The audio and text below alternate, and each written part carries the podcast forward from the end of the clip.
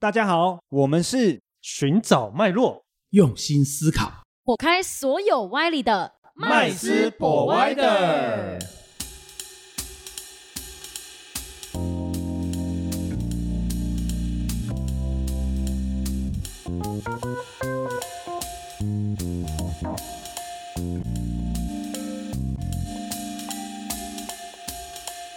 Hello，大家好，欢迎回到麦斯 Provider，我是麦斯。我是 Josh，我是 Rich，我是 Vanessa，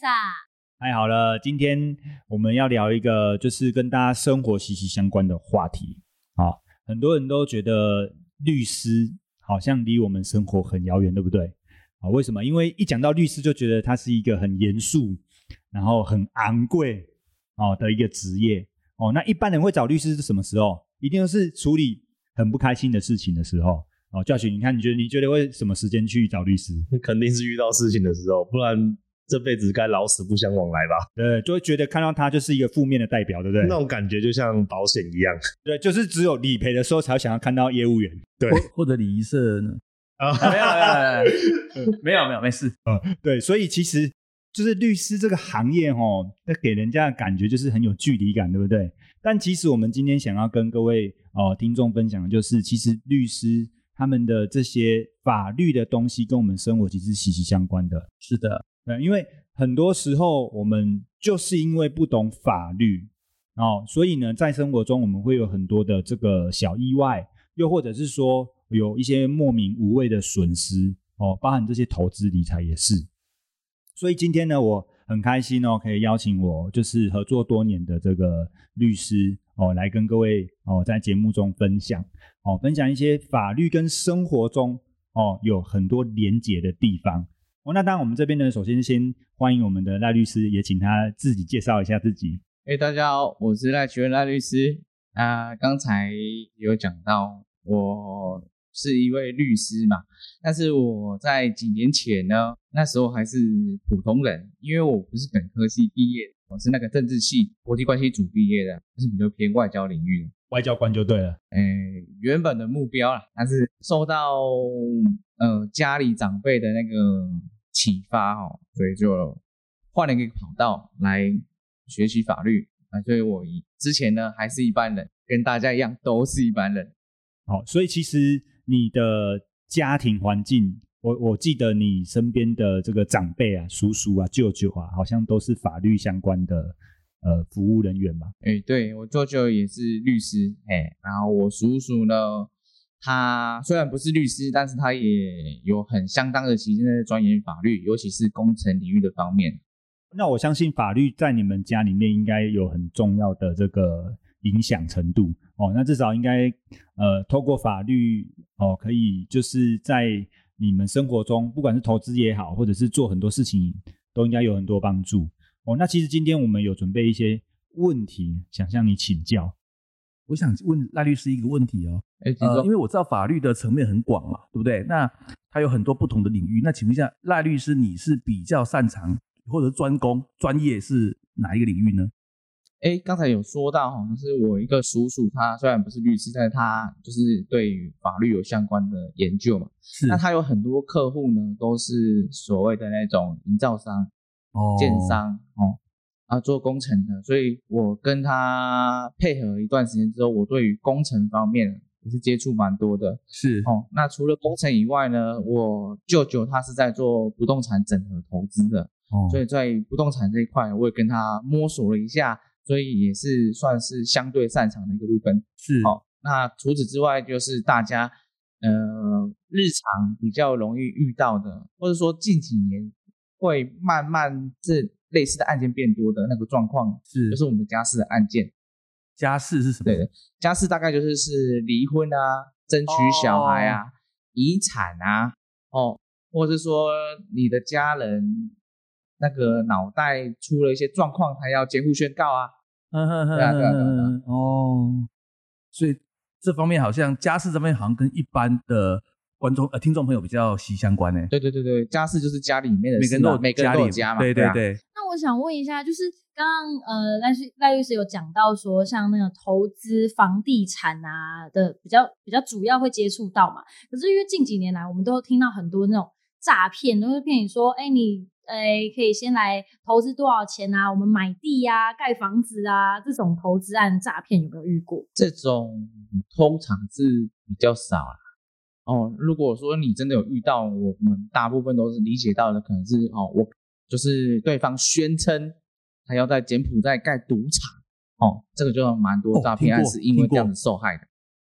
那在国内用这样的方式可能比较少，因为国内的资讯可能相对对于呃国民来讲，它是比较容易取得的。哦，虽然不能取得到一类的成本，但是至少二类、三类我们调得出来。嗯所以他在说，他如果说谎不打草稿，可能很容易就被踢爆。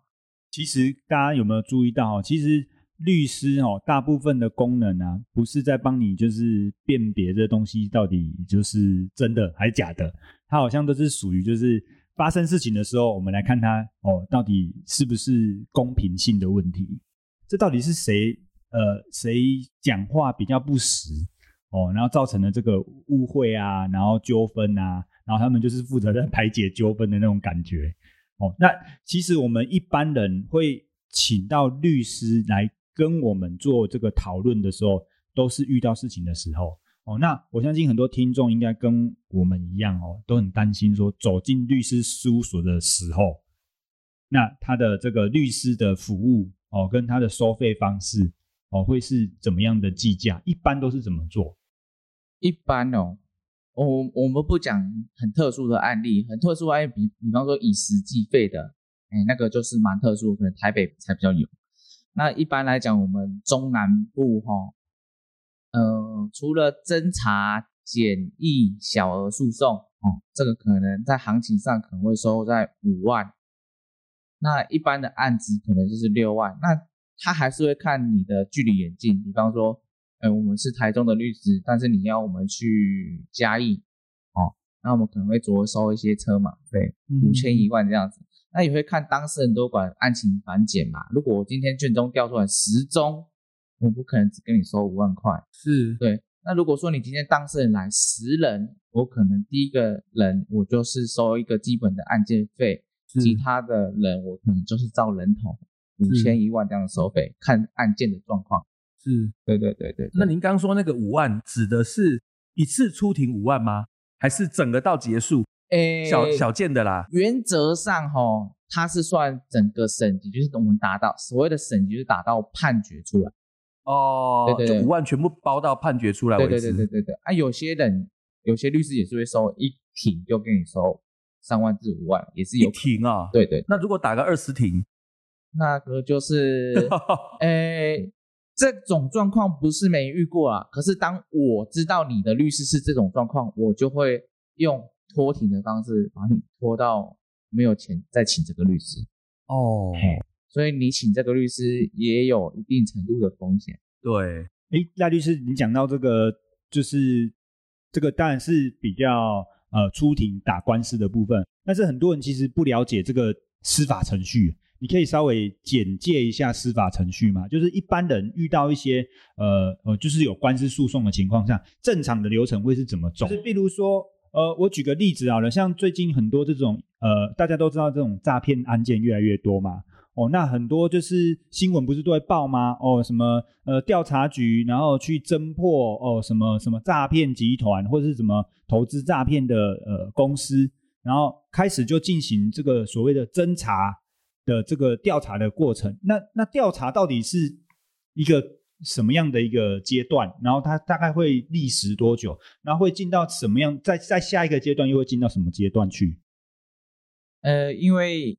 呃，你们刚才举的那个案例是刑事的程序啦，那当然刑事、民事、家事都有自己的程序，它并不是三种诉讼案件都是走同一种程序。那今天你既然举的是刑事的呃程序的话，那其实大部分的案子他们不会有一个定式，因为我们不知道今天是呃检察官叫警察直接去冲的，还是说嗯、呃是我们告诉人先提告的，嗯嗯这可能就也会有程序上的差别。那一般来讲，比方说我们个人受到诈骗，我们可能会去警察局报案哦报案，然后也有可能他比较想要时间快一点，他可能会直接找律师写告诉状进去检察署，哦，那检察署就会命令那个那个警察去侦办嘛。那大家想说，哎，我直接找警察跟直接找检察官的差别是什么？哦，对，对啊，找直接找警察的那种感觉，就是像说，哦，我今天学生自发性的做一个报告，嗯哦，我报告整个做完，我才给教授。嗯嗯嗯，啊，直接找检查署呢，就是教授直接叫我做一份报告，几天内交给他。那你有没有感觉差别是什么？哦差别可能就是时间上的问题，因为有一个有时间压力，一个比较没有时间上的压力。所以如果说今天你很急，我都会建议说直接去呃检察署那边提告。嗯嗯嗯嗯那检察署提告之后，他会进入所谓的侦查程序。哦，侦查程序就是检察官会开始搜证，嗯，然后然后确认告诉人跟被告的陈述，然后拿来来断定这个人到底有没有呃犯罪的嫌疑。是，哎，很多人都会把那时候的检察官误认成是法官了、嗯嗯哎，但是事实上他们是没有定罪的能力，他只能决定这个案子要不要起诉。是，那案子起诉之后，检察官就会坐在你的对面，成为你的敌人。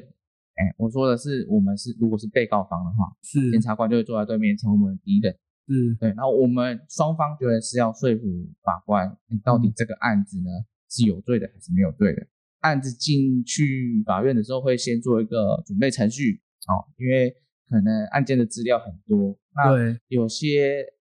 证物它其实不太适合当证物，比方说他在收证的过程有违法，是，那我可能会想要先把它剔除掉。嗯那在准备程序，就是确定哪些证据呢适合到审理程序去。那审理程序嗯就是我们一般认知的，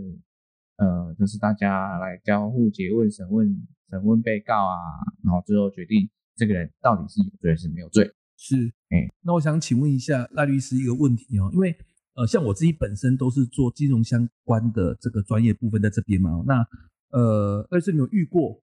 金融部分的，比方说呃诈骗案也好，或纠纷也好，有没有遇过？嗯，其实多多少少都会遇到，但是诶，这么讲好了，我是那个有跟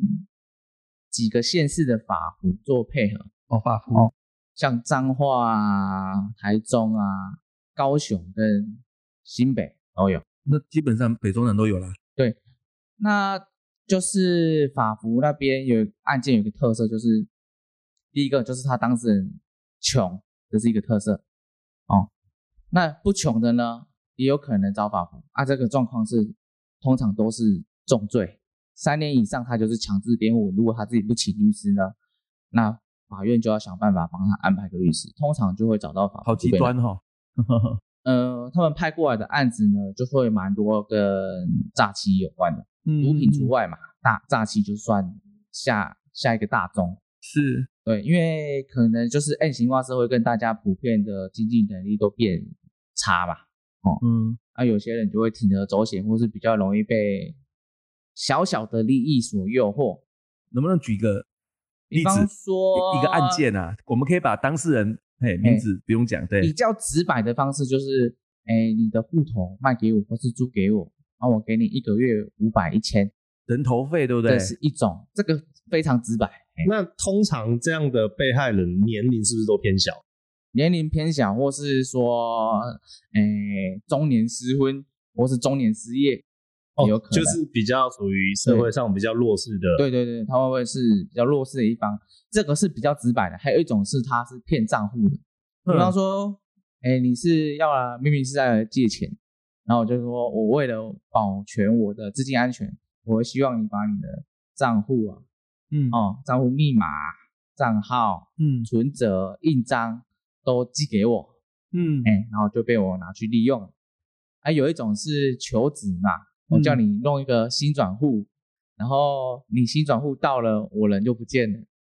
哦，就是对对对骗你的账号，骗你的账户资料就对了。有些是事实上可能拿去骗来去去去做一些呃接收一些不法款项，对对人头户用。对对对，那通常这样的人被告了的下场是怎么样？被告的下场就几个罪名吧，一个就是帮助诈欺嗯，哦，然后一个就是帮助洗钱哦，然后如果说你是像第一种状况，就是你知情的，你你是哦哦，直白的就是卖账户的是对你收人头费了啦。他他很明显就是要要买你的账户租用你的账户，你租给他，嗯，然后你很明几乎可以很明确知道他们就是在洗钱对或是在诈欺，是那你可能会有那个组织犯罪条例的问题，哦因为你知情嘛，你参与这个犯罪组织。那如果是不知道的被骗的呢？不知道的，你可能会有相当的可能性哦。只要你的律师有有帮你把你不知情哦，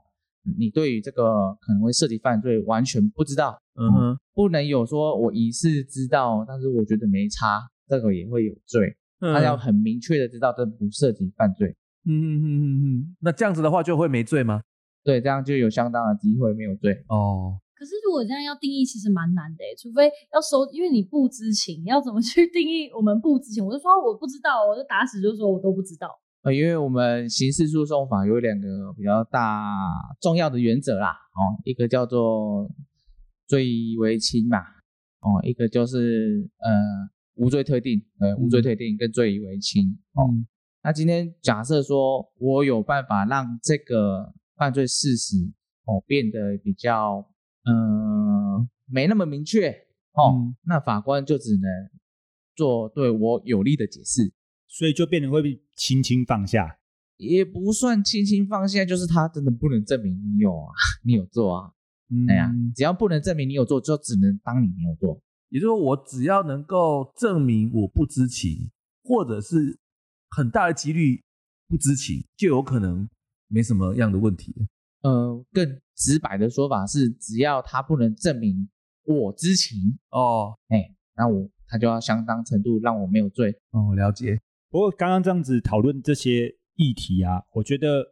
有一个很重要的地方是我刚刚 Josh 刚刚提的很好，就是你们有没有发现，其实会去法服使用到律师的人，都是社会的我们叫边缘人也好，或者是弱势族群也好。那我觉得法律应该是要保护国民，可是却让国民在这样的情况下，然后反而真正有罪的，或者是真正呃坏人，我们不要说他有没有罪，因为我们没有办法去定义他有没有罪，但真正是拿到利益的啊，那真正的坏人却不会有事，逍遥法外。而且却可以呃请好几十个律师保护他，怎么样不会有事？那我就觉得这样的一个司法的正义跟程序，好像就在台湾是不是就相对来讲就是比较比较不公正呢？嗯，其实也也不完全是这样理解啦，但是可能大家的理解会有点误会。事实上，大部分诈欺案哦都抓不到头，哎是因为永远会出面的就是人收钱的人头账户嗯哦，跟提钱的车手。嗯嗯那他是他们是被利用的一群人哦，所以事实上他们也相当程度是不知道利用他们的人的年级资料哦，甚至住哪里、怎么联络都不知道。哎，因为现在的 A P P，大家在社群软体上也不见得会使用真名，对啊，是没有错，没有错。所以如果说这可能跟公平没关系，因为他事实上那些人就真的很难抓到，哎，啊，他们也可能在这个诈骗的领域也是 讲直白叫学有所成嘛，所以他怎么可能让你让自己被 被你们抓到？对啊，所以赚久病成良医嘛。对啊，之后抓到都是车手啊、人头啊，啊，所以如果这些人被定罪，大部分人被诈骗的钱财也都是跟这两种人去索取。那我觉得通常都不会有什么因为他们本身就是弱势族群的，你怎么可能还拿得到钱？是啊，没错啊，所以如果说哦，被告诉人来我们这边说要告那些被告，然后他们的目的是请求他们的呃损失的金额，我都会跟他们心理建设啊，因为通常确实哦，那个车手跟人头都是社会的相对弱势啊。即便他今天你们和解了，他承诺你好，我一百万会赔给你，但他进去关出来之后，哦，他真的没有能力赔你一百万，那你打你透过民事诉讼去强制执行，那强制执行也是要看他现有的财产到底有哪些啊？哎呀，所以在后面都是执行没有结果，这是大众啊。那那如果他名下没财产，你去申请强制执行，那他没财产，最后的结果会是什么？就是法院会给你一个债权凭证，证明你跟他之间有一个债权关系。但是就是没有办法对，那你未来还可以持这个债权凭证继续执行他。很多人的想法就是总有一天嘛，比方说他长辈过世，有一个遗产给他，或是他突然中乐透，或是说呃有人馈赠他嘛，对不对？所以，所以其实这样听起来，就是台湾针对就是诈骗的，我们讲就是诈骗投资这些东西的，呃，法律上面的、司法上面的这些呃想法逻辑啊，就是嗯我断、我断掉最末端的这些人嘛，我去我我处罚这些人，然后我也让这些人知道说不要再不要去做这些事情，不要再当别人的人头，然后抑制这个呃诈骗投资的歪风嘛。嗯嗯，其实政府的想法也是这样子的，因为他只要最后面赃款无法实现哦，也可以相当一定程度的去去降低这个犯罪率。但是事实上哦，只要有人被骗，这个市场就不会衰退啊，因为对啊，因为会去骗你的人，他没有什么成本啊，所以到最后面拿不拿到钱，那是一个几率性的问题啊。对啊，斩了那么多手，大家还是在诈骗啊。呃，而且这个真的也是人性上的问题啊！你斩了他的手，这个手是指他的手脚的手啦，但是你却斩不到他的头嘛，呃，嗯手级的手嘛，嗯但是没办法，先斩你的手嘛，嗯哦，然后到时候再看你你你这样子还有办法来拿到钱，我觉得是哎、其实有很多古老的、很久的诈骗手法，还是很多人上当哎、而且中间不乏一些高学历、高知识、好职业的人哎、高比较属于社会上普遍比较高端的。那我觉得，因为是人的贪念永远是存在的，预定智昏嘛，我觉得是这样。他也不完全是贪念哎。你看，比方说我刚才讲的那个，哎，他其实只是要办贷款，哦，然后所有的资料就被骗走。哦，或是求职，对对对，其实其实跟贪念已经有一点脱钩了。他不是单纯的投资案嘛，我投资案诈骗，你说我贪了我都接受啊，对啊。可是今天我只是 去投履历耶，嗯，对啊，嗯然后我就被我就被他是被骗去当人头，诈欺一个套路啦，一个套路。对对，因为我我我想是自己是投资人啊，啊，可能是啊，有些人是被骗去，他的户头被利用嘛，嗯，所以就是说别人是说哦，我们要很很小心自己的户头跟资料不要给给给外面的人。然后还有最近也有一个手法是说，哎，我我在做电商，或是我事业做很大，我需要有些人来帮我分担我的那个营业额啊，或是收入。是，对啊，啊，你们要清楚一个状况，就是说，哦，他这个行为呢，所有收入是不是事实上归他？是嘛？对不对？事实上归他，但是他却用数个账户去分散他的收入，来降低他的税收。对，他是不是在逃漏税？是啊，逃漏税是不是刑事要处罚的一个行为？嗯哼，是，那既然是刑事要处罚的行为，其实你借他账户，你还是在帮助洗钱，只是大部分的人不会意识到，哦，对，他以为一定要他们理解那种传统的犯罪，什么诈欺啊、窃盗啊，对，不用到那个程度，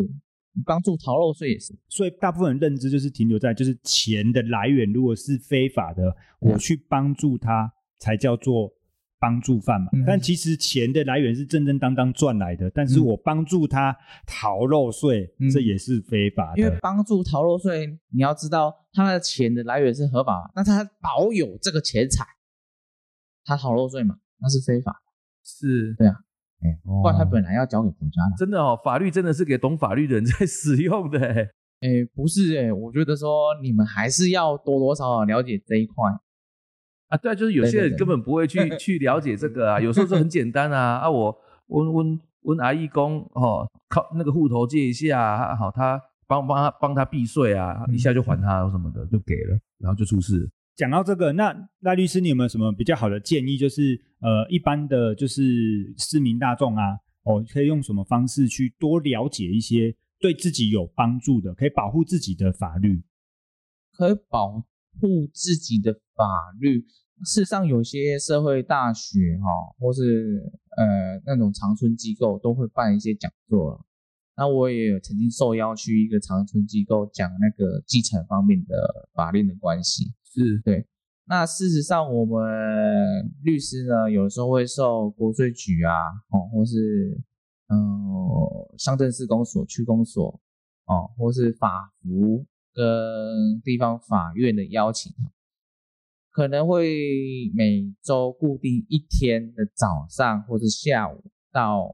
哦我刚才上述的地点的去做那个法律咨询。所以事实上，你有相关的疑问都可以透过这些管道有免费咨询的那个